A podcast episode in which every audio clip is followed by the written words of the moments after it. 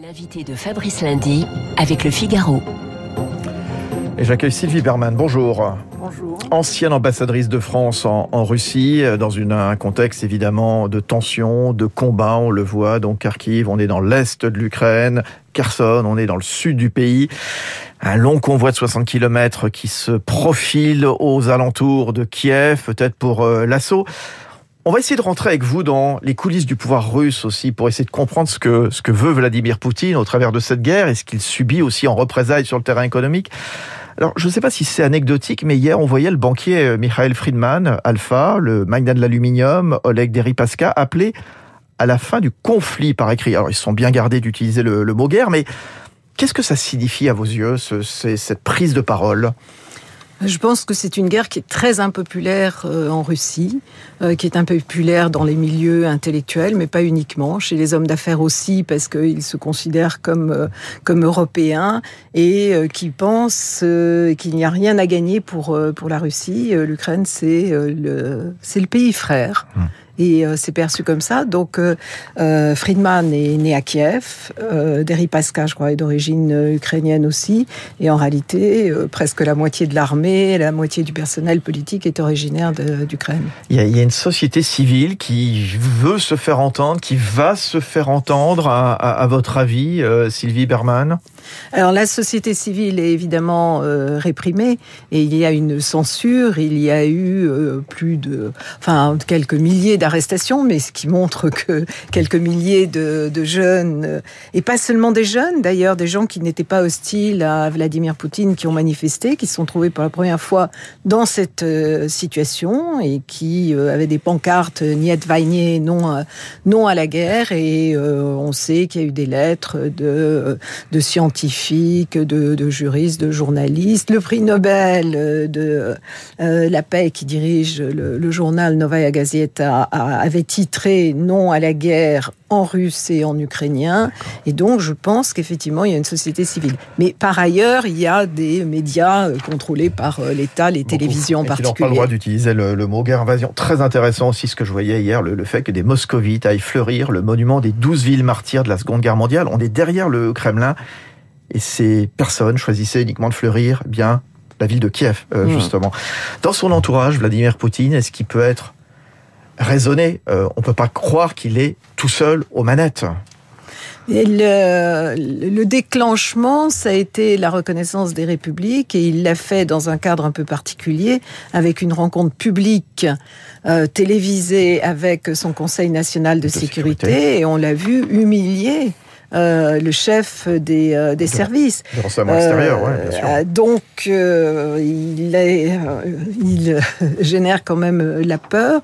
cela dit, quand on voyait ces hommes tout puissants dans le pays, on sentait qu'ils n'étaient pas à l'aise et je suis convaincu que beaucoup d'entre eux considèrent que c'est une erreur de jugement. Mmh. Cette lettre des, des oligarques, est-ce que vous nous disiez, Sylvie Berman, ancienne ambassadrice de France à, à Moscou, est-ce que ça témoigne d'une économie finalement qui est plus atteinte que prévu. Hier après-midi, le Kremlin lui-même reconnaissait que la réalité économique elle a changé en Russie. Ça veut dire que le Kremlin ne s'attendait pas à une telle riposte économique avec tous ces blocages, ces gels d'avoir, etc.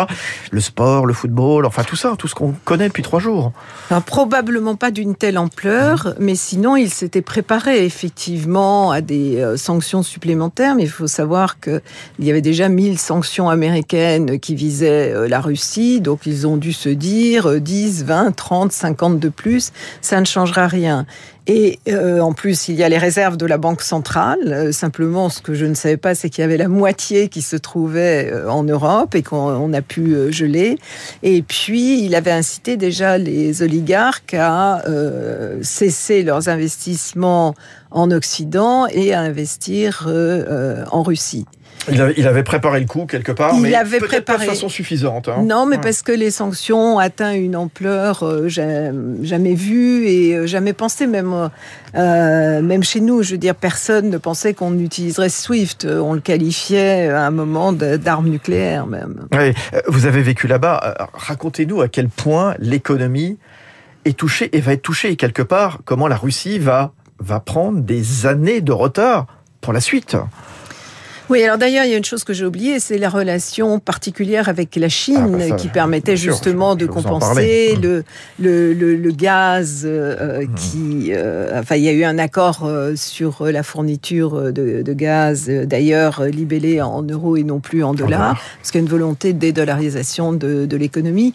Mais là, on le voit aujourd'hui, c'est-à-dire si euh, les circuits financiers sont coupés ou euh, rendus difficiles, euh, évidemment, euh, il y a des conséquences pour, euh, pour les Russes. Il y a dès à présent des queues devant les distributeurs d'argent. Le rouble, hier, a baissé de 40%. Aujourd'hui, je ne sais pas si on a un autre chiffre. Bien évidemment, ça, ça a des conséquences. Et puis, toutes les... les entreprises étrangères qui vont souffrir aussi. Hein. Euh, euh, la France était le premier employeur euh, en Russie et on a des, gros investissements, mais les, Russes, bien évidemment. Vous parliez de ces files d'attente devant les distributeurs. Et c'est vrai que le rouble s'est effondré, évidemment. Entre, allez, en quelques mois, il a perdu plus de la moitié de sa, valeur.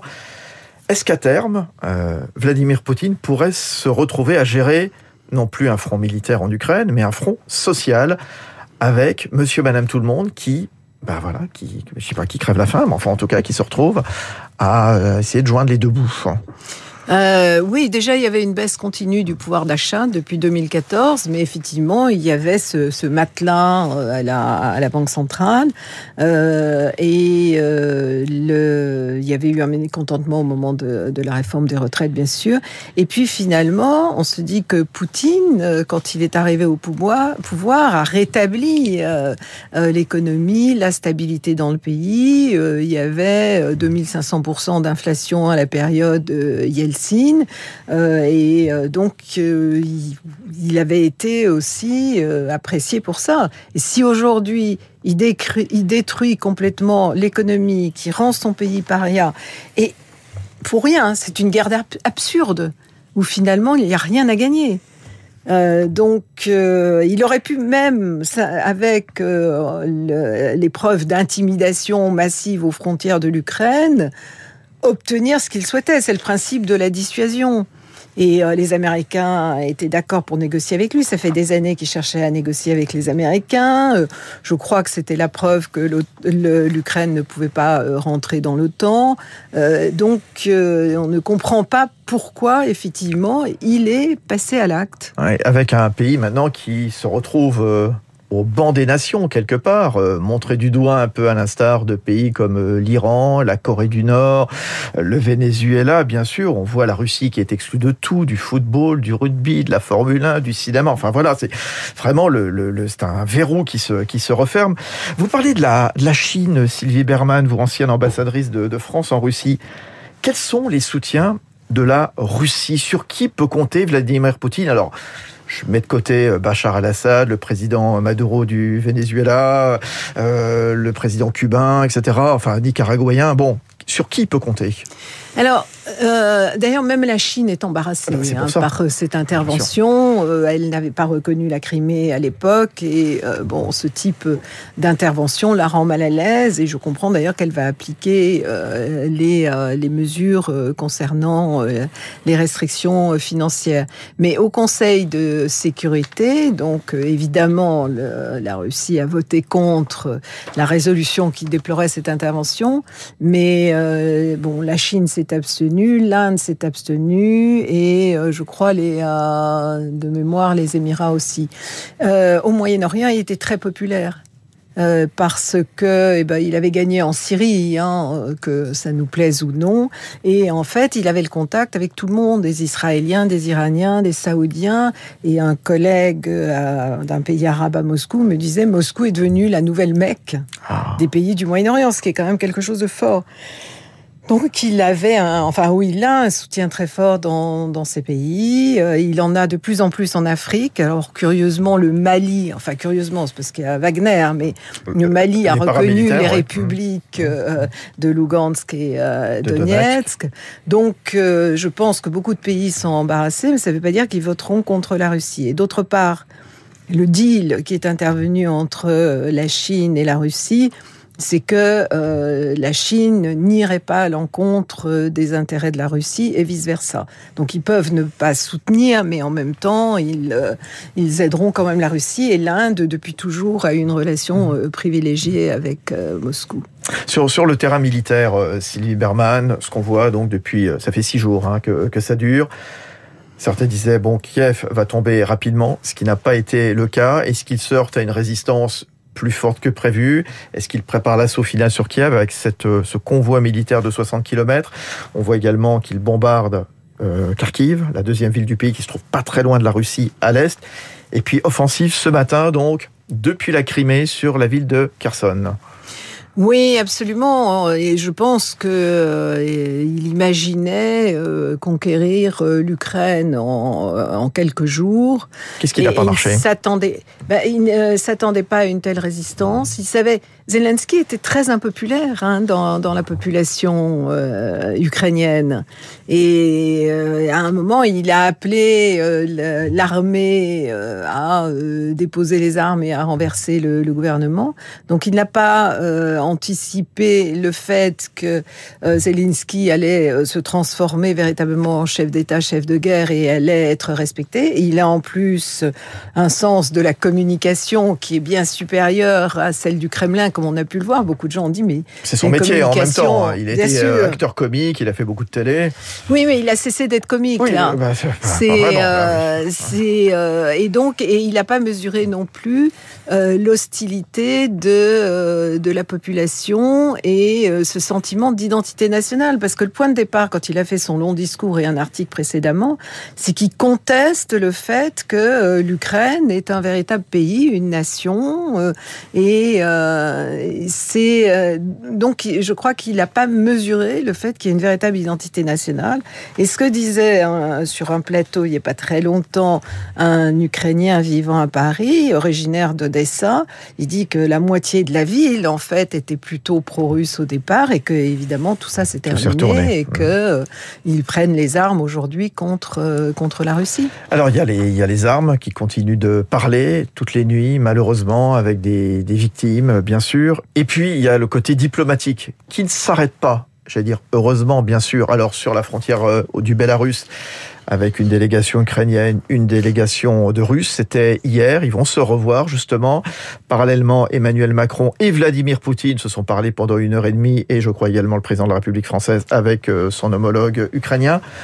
Ça débouche sur quoi? On parle de quoi, Sylvie Berman? La priorité, c'est quand même le, le cessez-le-feu. Mais, mais, chacun euh, a mis sur la table ses positions de départ qui sont souvent maximalistes, parce que du côté ukrainien, euh, il demande euh, le retour du Donbass, le retour de la Crimée, et le départ des Russes, bien sûr.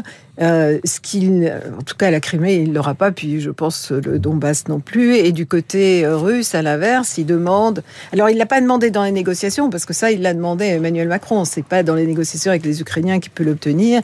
Euh, il demande la reconnaissance euh, de la Crimée et ensuite euh, démilitarisation. Un statut de Kiev neutre. La neutralité, de, de, Kiev. Et puis, il continue de parler de dénazification. Le, donc, ce sont des positions de départ. Euh, qui, sont, qui, sont, intenables de chaque qui côté. Qui sont intenables de chaque côté. Euh, mais je pense que, euh, alors j'espère d'ailleurs que euh, président Zelensky sera prêt au compromis et que il ne sera pas trop sûr de, de, sa victoire parce que il a le sentiment d'avoir gagné contre l'armée russe, mais à terme ça peut pas durer. Donc il faudra accepter à un moment donné un compromis. Et puis du, du côté russe, le problème c'est qu'on a toujours l'impression que euh, Vladimir Poutine n'est pas prêt au compromis. Parce que euh, quand il avait écrit sa lettre avec ses demandes aux Américains, les Américains avaient répondu en faisant des propositions qui étaient intéressantes pour la Russie. Mais lui a continué de dire non, les, les intérêts de sécurité de la Russie ne sont pas respectés. Emmanuel Macron, il mène une action diplomatique importante. Euh, il est souvent cité par le président ukrainien lui-même.